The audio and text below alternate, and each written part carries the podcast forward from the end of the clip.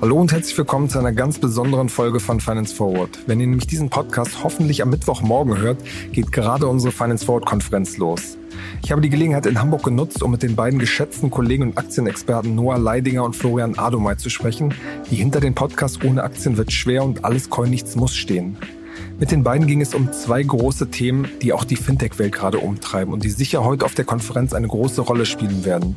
Nämlich es geht um die Verwerfung auf dem Kryptomarkt und wie es dort weitergehen könnte. Außerdem sprechen wir über die Krise der börsennotierten Fintech-Unternehmen. Viel Spaß jetzt mit dem Gespräch und ich hoffe, wir sehen uns in Hamburg. Hi Flo, hi Noah, herzlich willkommen zu Finance Forward. Moin Kasper, schön, Moin. schön, dass wir da sein dürfen. Moin, danke für die Einladung. Ja, gerne.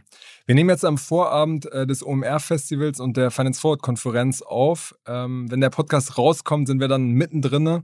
Wie fühlt ihr euch jetzt gerade? Was, was ist hier gerade so ein Gefühl in der Company und auf dem ganzen Messegelände? Ja, also wir waren jetzt die letzten Tage schon das ein oder andere Mal drüben und man merkt halt tatsächlich so ein Knistern irgendwie in der Luft. Also man merkt, dass halt eigentlich alle jetzt mehrere Jahre auf dieses eine Festival hingearbeitet haben. Ich glaube, die Vorfreude ist riesig. Und ja, ich glaube, wir freuen uns jetzt oder können eigentlich kaum noch erwarten, dass es einfach losgeht. Genau, ich glaube, es hoffen halt auch alle, dass alles gut läuft, ne? dass alles irgendwie gut rüberläuft, wenn man jetzt so lange drauf hingearbeitet hat. Ist auch größer, als es jemals war, mit 70.000 Leuten. So, so groß gab es das Festival noch nie. Und ich glaube, es ist auch das erste Mal, dass die ganze Company so an einem Event gearbeitet hat. Also es gibt ja mittlerweile ganz viele Bereiche bei OMR. Und das ist jetzt das erste Mal, dass so nochmal die ganze Firma irgendwie zusammenkommt, es so einen gemeinsamen Punkt gibt, wo man gemeinsam darauf hinarbeiten kann. Und ich glaube, das ist für die Firma schon auch wichtig. Absolut, ja. Ich war vorhin auf, auf unserer Bühne mal und das ist schon Wahnsinn, das Gefühl, da irgendwie so oben zu stehen und ähm, auf 800.000, also 800 bis 1000 Schüler da zu gucken und sich vorzustellen, wie sich das dann äh, am Mittwochmorgen alles füllen wird. Also Wahnsinn. Genau, wir wollen heute nochmal auch ein paar Themen, äh, über ein paar Themen sprechen, ähm, um die es auch den ganzen Tag über auf unserer Konferenz äh, gehen wird. Ihr schaut euch ja mit dem Podcast ohne Aktien äh, wird schwer und Flo mit alles Coin nichts muss den Aktien- und Kryptomarkt genau ähm, an und die Kryptoszene fordert ja gerade irgendwie so einen großen äh, Crash und äh, die ganzen Tech-Aktien tun sich auch irgendwie schwer. Eigentlich ist gerade irgendwie der perfekte Zeitpunkt, um äh, so eine Fintech-Konferenz zu machen, oder? Ja, auf jeden Fall. Also ich meine, wir sind ja da nah dran, wie du schon gesagt hast, sowohl was den Ohne Aktien wird schwer Podcast angeht, als auch bei Alles Coin nichts muss. Und ich meine, wir haben das Projekt ja zusammen vor sechs Folgen gestartet. Also ich tauche da auch gerade ganz frisch überhaupt in diesen Kryptobereich ein. Es ist sehr, sehr spannend, was man da lernt und ähm, zeigt halt auch spätestens da, dass ich eigentlich so der krasseste Kontraindikator bin, weil in dem Augenblick, wo wir angefangen haben, dieses Kryptoprojekt zu starten, sind die Märkte abgerauscht. Also ich hoffe, das hat nichts zu heißen und es erholt sich wieder, aber schauen wir mal. Hast du uns schon äh, viel verzockt, oder? Ja, tatsächlich das meiste an Transaktionsgebühren. Also das ist halt, ich, ich kriege ja dann in diesem Podcast jede Woche eine Hausaufgabe und Julius, also mein Co-Host, versucht mich dann Stück für Stück so ein bisschen in die Web3-Welt reinzuführen und gibt mir dann halt jede Woche, also es fing halt an, wie richte mal eine Metamask ein bisschen, kauf deine ersten Coins und mach mit denen irgendwas. Und das Erste, was ich da gelernt habe, ist tatsächlich, dass du eigentlich für jeden Kram Transaktionsgebühren zahlen musst. Und wenn nicht fallende Kurse sind, dann machen es auf jeden Fall die Gebühren dich arm. Was ich mich schon äh, beim Hören gefragt habe, ähm, zahlst du das eigentlich aus deiner eigenen Tasche? Ist das so ein äh, kleines Experiment, was dich vielleicht reich oder sehr arm machen wird? Oder? Ja, ich meine, wo wir das Projekt gestartet haben, habe ich ja noch gehofft, dass ich die Gewinne auch einstreichen kann, falls welche anfallen. Dementsprechend bin ich hin halt tatsächlich bereit gewesen, das ganze Ding aus meiner eigenen Tasche äh, zu bezahlen. So wie es jetzt gerade läuft, sollte ich vielleicht nochmal nachverhandeln und gucken, dass das Finance Forward-OMR da irgendwie vielleicht sich an den Kosten beteiligt. Wir können ja so, ein, so eine Carry-Struktur irgendwie aufbauen. Ne? ja, das finde ich gut. Ja.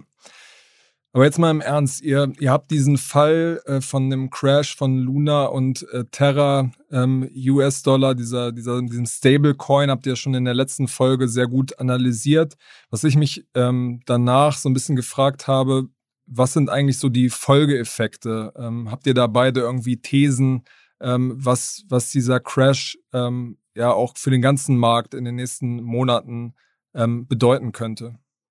Also ich glaube, eine Sache ist, dass ähm, Terra sich ja auch dadurch ausgezeichnet hat. Also jetzt reden alle sehr schlecht drüber, aber tatsächlich gab es bei Terra früher auch recht viele praktische Anwendungen schon. Also es gab so eine Bezahlplattform Chai in Südkorea, die auch schon bei E-Commerce-Firmen eingesetzt wurde und die im Backend auf Terra basiert hat. Die ist jetzt dann auch zusammengebrochen, zumindest der Teil davon, der mit Terra gearbeitet hat. Ähm, also es gibt schon echte Anwendungen, die jetzt nicht mehr funktionieren und die auch in der Praxis schon angewendet wurden und jetzt eben nicht mehr laufen. Ähm, Hatte das auch richtig Traction, oder?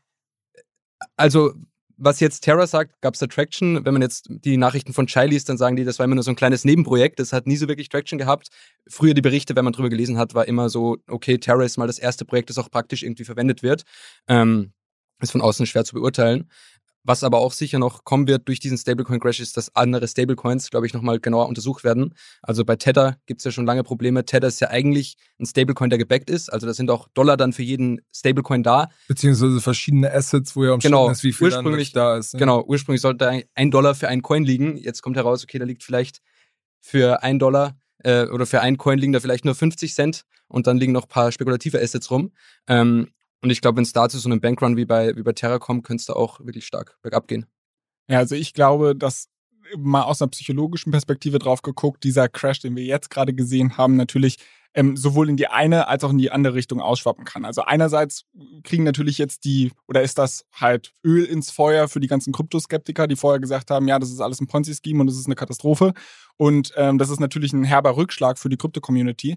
Andererseits ruft es natürlich aber auch so ein bisschen Regulatoren auf den Plan, die vielleicht jetzt auch die Spreu vom Weizen trennen ähm, und die dann halt für eine Struktur schaffen, die das ganze System vielleicht unter Umständen in der Zukunft ein bisschen sicherer macht, ein bisschen, äh, ja, halt einfach mehr Ordnung da reinbringt und das unter Umständen, so blöd sich das anhört, in Zukunft vielleicht sogar So einen reinigen Effekt. Genau, hat. ja. Okay. Die Werbung. Wir machen eine kurze Unterbrechung für unseren Werbepartner Kapital. Seit vielen Jahren zeigt das Wirtschaftsmagazin Kapital Entwicklungen aus der Wirtschafts- und Finanzwelt, begleitet den Wandel von Unternehmen, erkennt neue Trends und erklärt die großen Umbrüche der Weltwirtschaft. Neben Analysen und Tests gibt es unter anderem auch eine umfangreiche Auswahl an Ratgeberthemen. Sichert euch jetzt euer Plus an Wirtschaft und Finanzen. Mit dem Code OMR24 könnt ihr Kapital Plus drei Monate lang für 99 Cent testen. Einfach auf www.kapital.de slash OMR einlösen und alle umfangreichen Ratgeber zu Geldanlage, Vorsorge, Versicherung und Immobilien lesen. Außerdem erhaltet ihr Zugriff auf alle Kolumnen und Analysen der Kapitalexperten. Wir wünschen viel Spaß. Werbung Ende. Es gab ja, und da habt ihr auch drüber gesprochen, viele Gerüchte, wer jetzt eigentlich hinter diesem koordinierten Angriff äh, steckte. Und da fallen so Namen wie Citadel und BlackRock, die das äh, ja alle bislang bestreiten. Eigentlich ist das irgendwie so ein ganz geiles Szenario, die alte Finanzwelt, äh, die ist, die sich quasi mit einem komplizierten Weg einen Angriff auf die, auf die Kryptowelt plant. Ähm, was ist da so der aktuelle Stand und scheint euch das realistisch als Leute, die, die sich den Aktienmarkt ja irgendwie genau angucken? Also ich muss sagen, ich vergleiche das jetzt mal so ein bisschen mit dem GameStop-Hype, den wir letztes Jahr im Januar hatten. Da war es ja auch irgendwie so, dass da kurzzeitig mal das Trading ausgesetzt wurde und dass dann halt auch irgendwie alle möglichen Verschwörungstheorien gestrickt wurden, dass irgendwie Robin Hood mit Citadel, was ein großer Market Maker ist, da irgendwie gemeinsame Sache gemacht hat, um die Kleinanleger übers Ohr zu hauen und solche Geschichten oder um den Hedgefonds, in den sie investiert haben, also Melvin Capital war das damals, äh, zu retten. Und ich glaube, ich meine, diese Verschwörung. Da stellte sich heraus, dass es nicht so ist, sondern Genau. dass es um quasi Kapital genau. äh, gab, die Robin Hood schnell bedienen musste. Genau, also da hat Robin Hood definitiv eine schlechte Kommunikationspolitik gehabt zu dem Zeitpunkt, dass es überhaupt solche Verschwörungstheorien aufkommen konnten. Aber was ich damit sagen will, ist, diese Verschwörungstheorien machen halt schnell äh, die Runde, ja, weil sie sich hören sich halt gut an und es ist irgendwie so ein Narrativ, äh, der ja ganz gut klickt. Ich glaube ehrlicherweise, oder ich bin mir nicht sicher, wie man der Sache glauben kann. Ich meine, alle diese Parteien, die du jetzt genannt hast, haben das öffentlich bestritten und ich bin jetzt auch geneigt, den zu glauben. Jetzt, also ich kann da wirklich nur drüber mutmaßen, wer jetzt wirklich dahinter steckt. Ich meine, was die ganze Spekulation ein bisschen glaubwürdiger macht, ist, dass BlackRock vor ein paar Monaten in Circle investiert hat. Und Circle ist ein anderer großer Anbieter von dem USDC-Coin, das ist auch ein Stablecoin, der eigentlich so als der stabilste gilt. Also da ist auch relativ viel gebackt und das sieht alles von außen nochmal gerade sehr sauber aus, zumindest bis jetzt. Ähm, und das macht natürlich die These ein bisschen plausibler, dass da vielleicht BlackRock dahinter steckt. Nur auf der Blockchain ist auch alles so gut nachvollziehbar. Und dass die das jetzt öffentlich bestreiten, obwohl das ja für die ein kleines Volumen ist, was die da jetzt im Zweifel gewonnen haben, kann ich mir auch schwer vorstellen. Mhm. Aber es muss ja irgendein Player sein, der, glaube ich, drei bis vier Milliarden an liquiden Mitteln hat, die er für so einen, für so einen risikoreichen Trade irgendwie. Aber da gibt es in der kann, ne? Kryptowelt genug, ne? Also der Binance-Gründer, weiß nicht, hatte vor ein paar Monaten noch ein Vermögen von 90 Milliarden. Also der kann da auch mal die drei Milliarden aufbringen, glaube ich. Das stimmt, das muss jemand sein, dem ja auch, ähm, dem es nicht zu schade ist, das ganze System äh, ins Wanken zu bringen, oder? Und der hat auch davon profitiert, ne? Also es gab ja diesen, ihr habt das auch erklärt, also der Trader, der das gemacht hat, hat irgendwie gleichzeitig Genau. auch Bitcoin geschortet, glaube ich, und hat dadurch dann Geld verdient. Ähm, Also für Also- den war es super, aber das ganze System ist schon Genau. ins Ruckeln ge könnte auch sein, dass es einfach nur ein, so ein Hedgefonds war oder so ein größerer Krypto-Hedgefonds, dem es einfach nur darum geht, die Trades zu machen und der jetzt nicht daran hängt, dass irgendwie Krypto langfristig äh, erfolgreich ist. Ich habe da, glaube ich, auch heute noch einen Bloomberg-Artikel zu gelesen, dass es irgendwie eine Oddlots-Folge war, ein Hedgefondsmanager drin. Ich habe es nicht geschafft, im Detail nochmal mir anzuschauen, aber im Grunde genommen war da wohl ein Hedgefondsmanager, der schon vor einem Jahr irgendwie gesagt hat oder vor ein paar Monaten gesagt hat, pass mal auf, da stinkt irgendwas. Kann halt auch sowas sein, dass einfach ein ganz normaler Hedgefonds dagegen gewettet hat. Und die kommen ja auch auf diese Volumina an Kapital, die du dafür brauchst. Lass uns jetzt nochmal auf die, die Aktienseite gucken. Da ist es ja so, dass äh, viele Fintech-Aktien ähm, ja in den vergangenen Wochen sehr, sehr stark gefallen sind. Robinhood war kürzlich so ein sehr prominentes Beispiel, was eigentlich mal so der Star und das Vorzeige-Fintech war, die jetzt krass eingebüßt haben. Nutzerzahlen sind runtergegangen. Coinbase auch so ein, weiterer ähm, Vorzeige-Startup eigentlich, was jetzt äh, stark gelitten hat. Es ist aber insgesamt, glaube ich, ein, ein komplexes Bild. Wie ist da eure Sicht auf diese verschiedenen Fintech-Player? Wer wurde da zu Recht bestraft und ähm, äh, wer hat vielleicht auch zu Unrecht irgendwie auf die Mütze bekommen? Ja, also ich meine, du hast es gerade angesprochen, ein Robinhood, ein Coinbase wurde abgestraft, aber im Grunde genommen wurden alle äh, Wachstumstitel gerade an der Börse durch die Bank weg abgestraft. Und ich glaube, ähm, da hat es viele zu Recht getroffen, viele auch zu Unrecht. Ich glaube, bei Coinbase und Robinhood, da war die Bewertung einfach vorher exorbitant hoch. Also wenn ich überlege, ein Coinbase ist an die Börse gegangen mit über 100 Milliarden US-Dollar. Jetzt traden sie irgendwo bei 15 Milliarden. Auch ein Coinbase, äh, auch ein Robinhood war, ich glaube, in der Spitze mal an die 40 Milliarden wert. Jetzt sind sie noch knapp 9 Milliarden wert. Und hier hast du ja tatsächlich so Wachstumsprobleme. Also du siehst, dass es fundamental auch Probleme gibt, weil diese Companies beide ähm, von einem Trading-Boom profitiert haben, der jetzt halt droht abzuflauen. Und deshalb würde ich mal sagen, man kann für beide Companies auch einen Bull-Case spinnen. Also man kann bei beiden sagen, okay, äh, jetzt sind sie vielleicht ein bisschen zu stark abgestraft worden. Vielleicht schaffen sie da irgendwie den Turnaround, wenn sie auch fundamental wachsen. Aber es ist jetzt nicht komplett unbegründet im Vergleich zu anderen börsennotierten Unternehmen, denen es fundamental blenden geht, die jetzt einfach nur von diesem makroökonomischen Umfeld, dass die Zinsen halt steigen, abgestraft werden. Genau, und ich glaube, bei diesen, gerade bei Coinbase und bei Robinhood hat man immer so Kaskaden, ne? Also erstmal stürzen eh schon alle Tech-Aktien ab, deshalb stürzen die auch ab. Gleichzeitig führt das aber auch dazu, dass weniger Leute auf den Plattformen handeln. Die Leute handeln dann mit geringen Volumina, weil einfach die Kurse niedriger sind. Das heißt, da gibt es so ganz viele Kaskaden, die dann den Absturz da nochmal stärker machen. Ähm, und es gibt ja auch bei diesen Trading-Firmen einen sehr starken operativen Hebel. Das heißt, man baut eigentlich einmal so diese Plattform und ob da jetzt mehr getradet wird oder weniger, das beeinflusst jetzt die Kosten pro Trade nicht so, die Grenzkosten. Heißt, wenn es nach oben geht, dann hat man bei diesen Firmen wahnsinnige Gewinne gesehen. Also welche Gewinne äh, Coinbase beim Börsengang gemacht hat. Ich weiß noch, wir haben bei Ohne Aktien wird schwer gesagt, die große Gelddruckmaschine Coinbase, war sie auch damals. ähm, aber jetzt eben nicht mehr, weil wenn es dann mal so stark runtergeht, dann wirkt sich natürlich dieser operative Hebel auch nach unten aus. Genau, aber bei Coinbase war es auch, glaube ich, so der Fall, dass man sich gefragt hat, warum die Kosten in so einer Zeit, die eigentlich noch gut war, im letzten Quartal trotzdem ähm, sozusagen äh, am Ende nicht so gut rauskamen. Ja, also ich glaube, es gab ja schon Bitcoin, also einen leichten Decline im Bitcoin, auch beim Wert. Ähm, und ich glaube generell der Hype hat ein bisschen abgenommen. Also man sieht ja bei den Nutzerzahlen, dass die gesunken sind im letzten Quartal. Ähm, und da wäre ich übrigens bei Robinhood auch deutlich bärischer oder deutlich nicht so bullish wie bei Coinbase, weil bei Robinhood die Nutzerzahlen schon seit vier Quartalen sinken. Das heißt, da war eigentlich der Aktienmarkt hat auch noch gut performt und trotzdem sind die Nutzerzahlen bei Robinhood schon stark nach unten gegangen. Vor allem, weil die halt bei diesen ganzen Hypes so stark mitgespielt haben. Also der Dogecoin-Hype, den haben die voll mitgenommen. Am Anfang den GameStop-Hype haben sie voll mitgenommen. Und ich glaube, das ist halt wirklich so sehr stark eine Hype-Plattform. Coinbase ist eigentlich ja schon auch als bisschen solidere Plattform bekannt, die auch nicht auf jeden Hype aufspringt. Die sind auch deutlich stärker reguliert als jetzt ein Binance oder so. Ähm, und bei Coinbase gibt's auch immer noch den spannenden Case, dass ja auch ganz viele institutionelle Firmen über die Firma Bitcoins kaufen. Also zum Beispiel Tesla hat ja über Coinbase die eigene, Bit äh, die eigene Kryptowährung gekauft. Ähm, da gab's aber jetzt eine, eine Negativmeldung, das haben sie auch, äh, habt ihr auch im Alles Coin Nichts Mut Podcast besprochen, dass wenn Coinbase insolvent gehen würde, auch die Coins der Nutzer sozusagen in Gefahr werden und eventuell in die Insolvenzmasse eingehen. Genau, nicht Sondervermögen wie bei Brokern es Genau, eigentlich der genau. Fall ist. Ja, und das könnte halt gerade dieses institutionelle Geschäft nochmal leiden lassen. Und ähm, bei dem institutionellen Geschäft aber wiederum, also weil Noah das gerade schon angesprochen hat, wir sehen halt, also das Problem, unter dem Coinbase ja gerade so ein bisschen leidet, ist das abnehmende Handelsvolumen der Nutzer. Und das trifft vor allem äh, die Retail-Anleger, also die Privatanleger, Leute wie du, ich, Noah, äh, die, die halt irgendwie da nachts ihre Gebühren verzocken, so nach dem Motto. Ähm, aber die institutionellen Anleger, die handeln tatsächlich mehr. Also was jetzt halt ganz spannend ist zu sehen oder was halt auch in der Zukunft vielleicht spannend ist zu sehen, ähm, ob wir jetzt wirklich vor einem Kryptowinter stehen, dann wird Coinbase natürlich ein großes Problem haben. Oder ob man sagt, okay, dieser, dieser Hype unter Privatanlegern, der, weil jetzt nicht mehr alles nach oben geht und so weiter, der nimmt ein bisschen ab, aber institutionelle Anleger nehmen dieses Asset Krypto immer ernster und dann handeln sie tatsächlich auch mehr über Coinbase. Da zahlen sie sicherlich nicht dieselben Gebühren, die wir als Privatanleger bezahlen, aber das kann halt trotzdem noch ein fundamentaler Business Case sein. Was ich mich, wenn man jetzt auf den Markt generell schaut, immer frage, warum werden diese Marktschwankungen nicht stärker eingepreist, eigentlich, wenn man sich Broker und ähm, Kryptobörsen anguckt, weil es ja eigentlich ganz logisch ist, dass es eine Funktion auch der, der, der Märkte sind und dass es da nicht immer nach oben geht, ist ja irgendwie klar.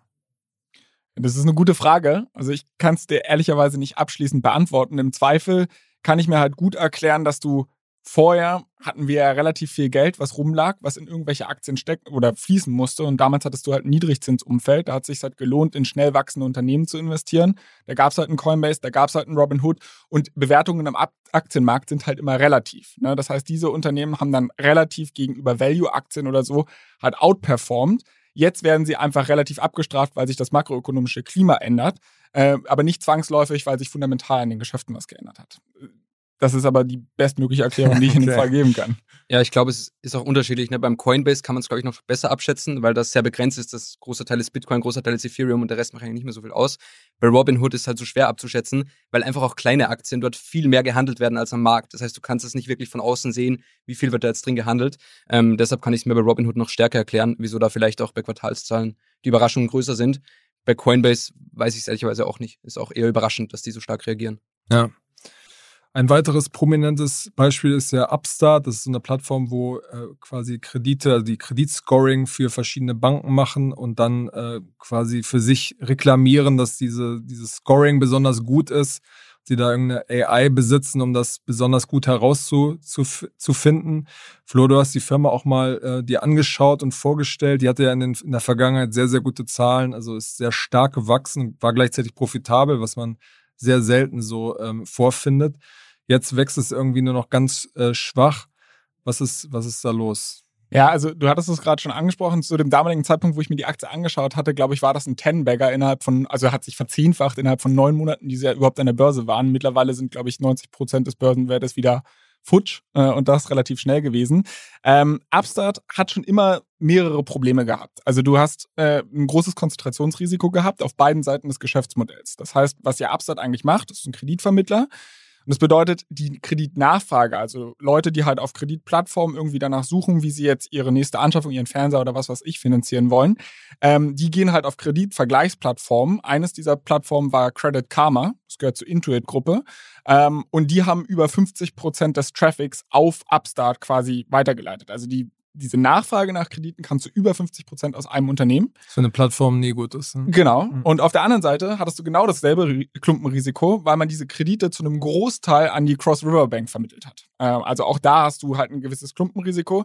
Ähm, das war aber von vornherein bekannt. Aber es war immer ein Risiko, mit dem man leben musste, wo man halt schon beinahe sagen könnte, okay, vielleicht hätte die Firma sogar noch höher bewertet werden können vorher, wenn dieses Risiko nicht bestanden hätte. Und jetzt kam halt die große Überraschung äh, zu den Quartalszahlen, dass Upstart war eigentlich immer nur ein Kreditvermittler. Das heißt, sie haben eigentlich keine Risiken für diese Kredite übernommen, äh, die sie vermittelt haben, weil sie sie halt einfach weitergeschoben haben. Mittlerweile oder in den neuen Quartalszahlen wurde halt so ein bisschen ersichtlich, dass sie mittlerweile 600 Millionen dieser Kredite auf der eigenen Bilanz haben. Das bedeutet, es klingt jetzt erstmal wie Peanuts, äh, aber im Grunde genommen bedeutet das, dass sie jetzt auf einmal die Ausfallrisiken für diese Kredite übernehmen. Es ist jetzt keine kein großes Dilemma. Also eine Bank macht das auch, aber eine Bank wird halt auch anders bewertet als ein Software-Startup, was extrem schnell wächst. Man könnte sozusagen dagegen auch argumentieren, dass deine Incentives dann quasi besser sind, wenn du selber Skin in the Game hast. Ja, klar, kann man machen. Aber du hast halt auch eine ganz andere Risikoposition. Stimmt, ja. Und die Befürchtung ist ja, dass sie nur die schlechten Kredite sozusagen selber bekommen, die, die sie nicht weiter wegschieben können. Und ich glaube, sie selber sagen ja auch, dass das nur für Forschungszwecke ist. Ja, das ist ganz geil. Also die sagen halt, das ist für Research and Development, weil sie halt ihren Kreditalgorithmus daran verproben wollen. Ähm, I don't know, was da jetzt tatsächlich wahr ist. Und ähm, es mag sein, dass du da vielleicht mehr Skin in the Game hast, aber was Noah gerade schon angesprochen hat, ist, und du hast es auch schon so ein bisschen angedeutet, dass das Wachstum gerade versucht so ein bisschen zu oder das Wachstum bröckelt gerade so ein bisschen.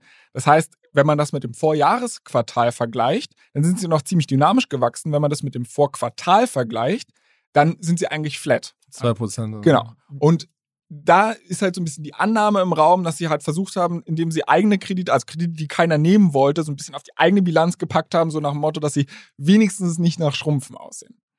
Und generell zeigt sich halt auch so eine Schwäche an dem Upstart-Geschäftsmodell, dass es halt nicht so ein spannender Software-Stock ist, der so Recurring Revenues, also Abo-Umsätze hat, sondern du musst die Nutzer immer wieder neu einkaufen. Also du musst ja immer wieder neue Kredite vergeben und das ist halt ein deutlich unattraktiveres Geschäftsmodell, wenn die Zinsen steigen und damit die Kreditnachfrage auch sinkt. Ich glaube, das sieht man jetzt generell bei allen Fintechs, das haben wir jetzt über schon besprochen. Die hängen ja irgendwie alle am Finanzmarkt in gewisser Weise. Das heißt, wenn jetzt die Zinsen steigen oder der Aktienmarkt abrauscht, dann sind diese Firmen eigentlich immer doppelt betroffen. Oder E-Commerce mit Payment. Ja, genau. Das auch also, runtergeht. Ja, ne? genau. Die sind immer alle doppelt betroffen. Einmal durch die Marktdynamik schon im Aktienmarkt und dann nochmal durch ihr eigenes Geschäft. Ja. Ihr habt ja mit, mit OMRX, also von OMR, die, die Tochter, die quasi so ein paar Beteiligungen macht, habt ihr ja auch Einblicke in die private Welt, also in die privaten privat finanzierten äh, Startups. Merkt ihr da eigentlich schon, dass so die, die ganze Bewertungsdiskussion da auch ein bisschen rübergeschwappt ist oder schon gar nicht? nee, also eigentlich sind wir da noch, also wir machen nur ganz kleine Sachen, auch eher so als Business Angel und das in sehr frühen Phasen und in den frühen Phasen sieht man eigentlich gar keinen Effekt. Die meisten Fonds haben ja auch schon Geld geraced, das müssen sie jetzt auch noch deployen. Also ich glaube, das wird auch noch ein paar Jahre dauern, bis man vor allem frühphasig da Effekte sieht. Aber ich glaube, gerade bei diesen Late-Stage-Companies, die kurz vom IPO stehen, da wird es halt schwierig. Also ein Stripe wurde ja, glaube ich, letztes Jahr mit 90 Milliarden bewertet. So viel ist jetzt PayPal wert. Dass die mit 90 Milliarden an die Börse gehen, wird schwierig.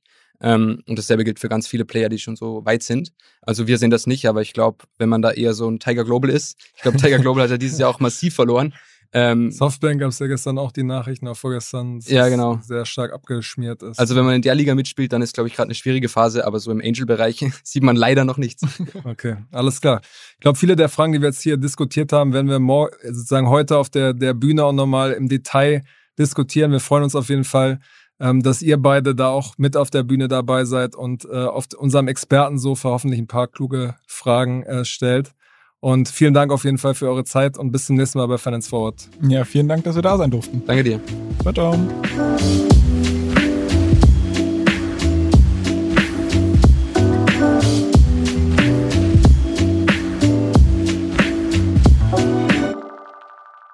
Dieser Podcast wird produziert von Podstars bei OMR.